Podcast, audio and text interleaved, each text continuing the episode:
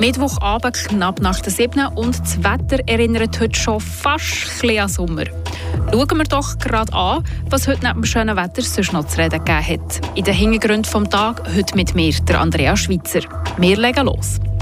Der Gerichtsfall um die Boschung AG, wo ehemals die Schmidt geschäftet hat, hat angefangen. Der Anklagte vor Boschung Familie der hat sich an diesem Prozess aber nicht gezeigt.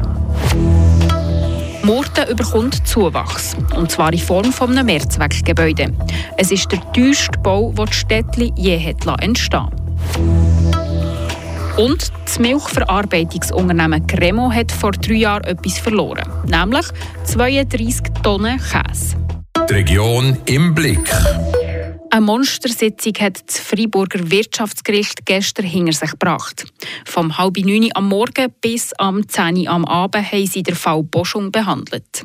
Philipp Bürgi, du bist dort und kannst uns verraten, um was es da genau ist gegangen.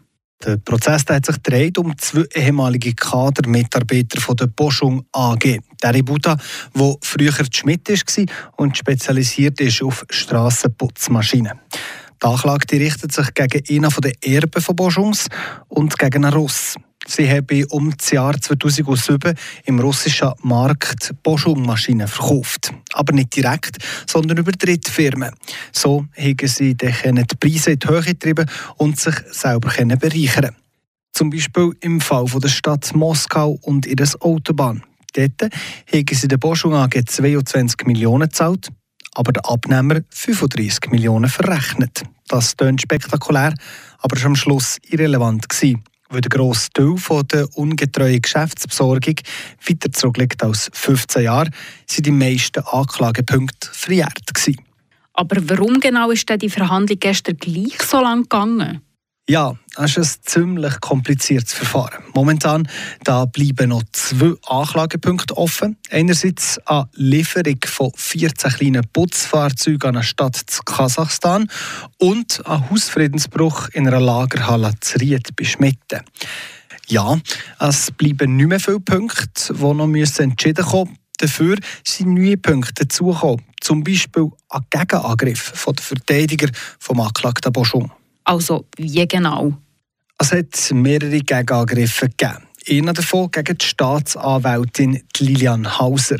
Der Anwalt Enrico Moretti der hat gegen sie eine Anzeige eingereicht bei der Bundesanwaltschaft. Das, weil sie den Anklagten Boschung, der jetzt in Monaco wohnt, direkt hat vorladen per Brief oder per Mail. Mit dem hat sie aber das Hoheitsgebiet von Monaco verletzt. Solche Anfragen müssen nämlich über den Bund laufen. Die Bundesanwaltschaft die muss jetzt entscheiden, ob sie das Verfahren einleitet. Aber nicht nur gegen die Staatsanwaltschaft ist ein solcher Gegenschlag angekündigt, sondern auch gegen die beiden Kläger, zwei weitere Boschung-Brüder. Einerseits hat der Anwalt Moretti gesehen, dass er Genugtuung verlange wegen falscher Anschuldigung. Und auf der anderen Seite hat er verlangt, dass das Gericht Beeinflussung von Zeugen soll prüfen soll. Zeugen, die mutmaßlich bestochen oder genötigt kommen. Hui, das klingt aber wirklich nach einer turbulenten Geschichte. Ja, und vor allem auch eine Geschichte, die noch ein bisschen weitergehen wird. Einerseits geht es nächste Woche weiter mit den Plädoyers der Beteiligten. Andererseits ist davon auszugehen, dass dieser Fall noch weitergezogen kommt ans Kantonsgericht. Weil egal wie das Gericht wird entscheiden eine Seite wird sicher nicht zufrieden sein. Merci vielmals, Philipp. Um viel Geld geht es nicht nur vor dem Wirtschaftsgericht, sondern auch zu Murten. Dort soll nämlich ein neues Mehrzweckgebäude entstehen. Für sage und schreibe 47 Millionen Franken. Der teuerste Bau, den es zu Murten je hat. Und das Budget soll auch nicht gesprengt werden. Martin Spinde. Das geplante Millionenprojekt soll Anfang Dezember in vier Jahren, also 2027, fertig sein. Vor Gemeinde Murten vorgesehen ist, dass mit die 25 Baubewilligung vorliegt und der Gemeinderat ebenfalls im 25 dem Projekt zustimmt. Eins ist aber klar, der Betrag von rund 47 Millionen Franken darf nicht überschritten kommen. Der Matthias Andrek vom Baumanagement Andrek Partner AG erklärt, ob das Stand heute überhaupt so möglich sei. Eine Garantie gibt es in dem Sinne nicht. Das ist eine Kostengenauigkeit von plus minus 25 Prozent, die wir haben im Moment. Aber der Erfahrungswert bei diesen Bausummen kann man doch sagen, dass, dass man das Haus für diesen Preis bauen kann. Das aktuelle Gebäude mit dem ehemaligen Feuerwehrmagazin ist über 50-jährig und außer dem Weg zu der Garderobe ist da nichts renoviert gekommen. Der Generalrat von Morden ist grundsätzlich für einen Neubau, aber nicht mehr als eben die 47 Millionen Franken. Das heisst, für Matthias Anderegg unter Druck ist man immer, wenn man baut. Baukosten ist ein latentes Thema. Wichtig ist mir zu sagen, dass man hier in Murten ein wunderschönes Projekt bekommt, das sehr viele Nutzungen abdeckt und für Murten einen sehr grossen Mehrwert wird darstellen dass die Ausgaben während dem ganzen kommenden Planungs- und Bauprozess unter Kontrolle sind, gibt es den sogenannten Lenkungsausschuss, erklärt der zuständige Gemeinderat, der Andreas Ebersold. Wir sind zwei äh, vom Gemeinderat, zwei von der Verwaltung, also Bauverwalter und der Liegenschaftsverwalter, haben wir natürlich ein gutes Gremium, das jetzt den ganzen Prozess ja schon mitgemacht hat. Das ist glaube ich, allen klar drin, dass einfach die 47 ist, ist die Obergrenze. Oder? Und die Design-to-Cost-Methode, ist genau die, die eben so sicherstellen dass man einfach sicher nicht drüber kommt. Und auch bei der Realisierung des neuen Multifunktionsgebäudes gibt es fortlaufende Möglichkeiten, die Ausgaben zu kontrollieren. Es gibt Massnahmen, wo man nachher halt einfach mit den Materialien oder mit gewissen Ausführungen und so halt einfach gewisse Sachen leichter macht, oder? Ohne, dass wir nachher einfach irgendein ein billiges Schrottprojekt äh, haben. Und das wollen wir sicher nicht. Wir wollen etwas, das super funktioniert. Und äh, da müsste man vielleicht, ich sage jetzt mal, in einer Etappierung sagen, statt dass man auf eine super Akustik im Kultursaal äh, das will, oder? Weil das halt den Bedürfnissen entspricht, müsste man dort vielleicht mal ein bisschen günstiger starten und dann vielleicht halt mal aufrüsten, oder? Wenn es dann wirklich noch so die externe Konzerte brauchen. Finanziell kann die Gemeinde Morden also das Projekt stemmen. Und, so sagt der Andreas Ebersold, hat die Mordner Bevölkerung auch keine Steuererhöhung zu befürchten. Merci vielmals, Martin. Hören wir doch, was zu Freiburg und rund um Freiburg sonst noch passiert ist heute. Das Wichtigste im Schnelldurchlauf hat der Tobias Brunner. Gianni Infantino ist ins Visier der Freiburger Staatsanwaltschaft geraten.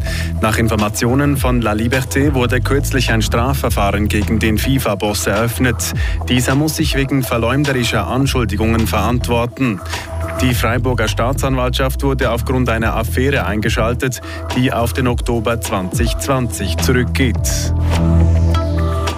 Auf dem Gelände des landwirtschaftlichen Kompetenzzentrums in Grandschneuf wurde heute eine neue Biogasanlage eingeweiht. Diese Anlage wird ausschließlich mit Gülle und Mist betrieben. Zusammen mit den bereits installierten Solarpanels wird diese neue Anlage mehr als 650.000 Kilowattstunden Strom pro Jahr produzieren können. Damit können mehr als 40 Prozent des Strombedarfs des Schulbauernhofs in Grandschneuf gedeckt werden.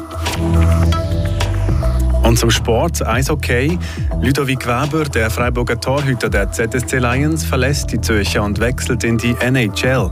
Das schreibt der Zürcher Club in einer Mitteilung. Weber profitiert von einer Vereinbarung zwischen der National League und der NHL, dass Spieler mit einem laufenden Vertrag in der Schweiz bis zum 15. Juni sich einer NHL-Organisation anschließen können.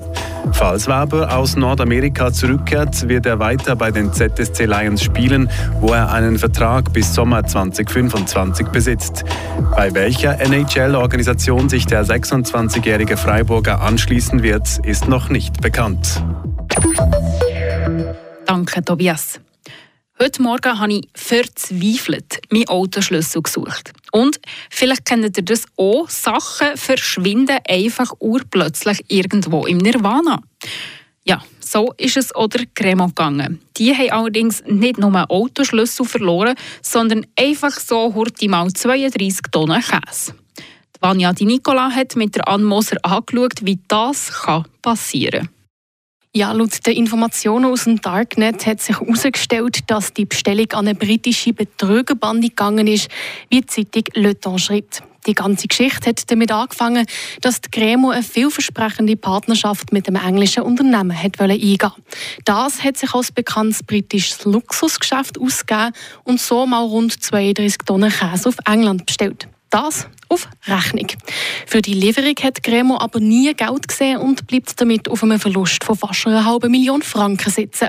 Für die Gremo ist das nicht wenig, weil der Verlust der macht 15 Prozent vom Jahresumsatz aus.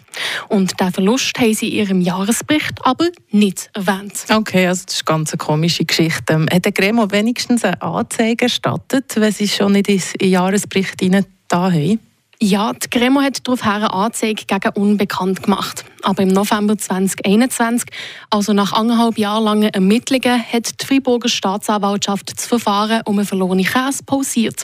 Das wird Ermittlungen zu keinem Ziel geführt haben. Auch wenn die Betrüger eine Lieferadresse angegeben haben, verläuft die Spur schlussendlich im Sand. Sobald sich neue Anhaltspunkte würden auftun, wird das Verfahren dann weitergeführt. Also sprich, jetzt ist beides weg, die Betrüger und der Käse?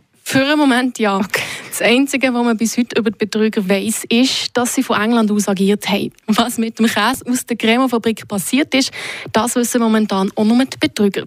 Die Cremo selber hat zu dieser ganzen Geschichte nämlich keine Stellung nehmen Merci vielmals euch beiden. So, das war es mit den Highlights von heute. Jetzt aber sofort ab, die Beine aufheben und die letzten paar Sonnenstrahlen genießen. Mein Name ist Andrea Schweitzer, schön habt ihr eingeschaltet. Habt einen schönen Abend und habt nach Sorge. Das bewegt heute Freiburg. Freiburg aus seiner Geschichte. Ging auf frapp.ch.